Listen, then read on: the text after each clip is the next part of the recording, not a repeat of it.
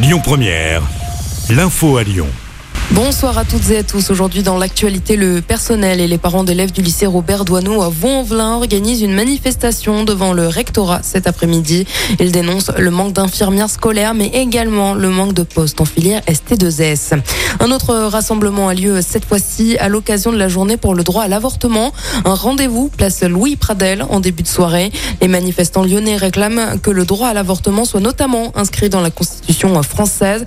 Une demande qui intervient suite à l'annulation de l'arrêt Roe v. Wade par la Cour suprême des États-Unis.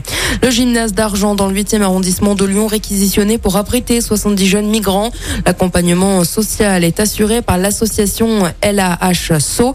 La situation était devenue extrêmement euh, préoccupante selon la ville de Lyon. Les TCL sont en grève demain. Quelques perturbations sont annoncées. Les métros, tramways et funiculaires circuleront normalement. En revanche, certaines lignes de bus auront une fréquence allégée.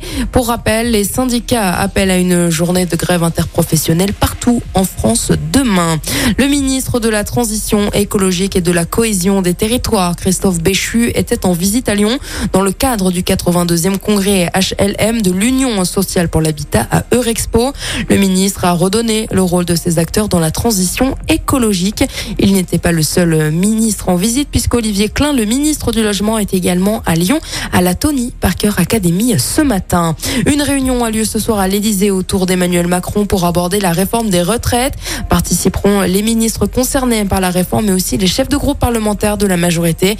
Pour rappel, le gouvernement a jusqu'ici annoncé envisager un recours au 49.3 pour faire passer la mesure. L'actualité, c'est également un motard de 26 ans qui a perdu la vie hier après-midi vers 16h à Glazé, près de Villefranche. La raison est encore inconnue. Il a perdu le contrôle de sa moto et a terminé sa course dans un poteau électrique. Une enquête est en cours.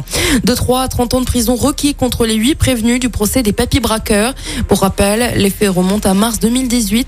Deux hommes déguisés en grand-père avaient volé 87 montres de luxe au Luxembourg pour une valeur estimée à plus de 2 millions d'euros. Un employé avait été blessé par balle. Le verdict est attendu demain à Lyon. Sur l'autoroute A6 à hauteur de l'aire de repos de Dracé, dans la commune de Taponin, radar de chantier est installé suite aux travaux entre Belleville et Mâcon. Le radar restera en place pendant un mois et ne contrôle la vitesse que dans le sens Lyon vers Paris, a annoncé la préfecture. Et puis on finit avec du sport et du basket, les Bleus féminines affronteront la Chine en quart de finale des championnats du monde qui se déroulent en Australie. Le match, c'est demain à partir de 10h, heure française. Écoutez votre radio Lyon Première en direct sur l'application Lyon Première, lyonpremière.fr et bien sûr à Lyon sur 90.2 FM et en DAB+. Lyon Première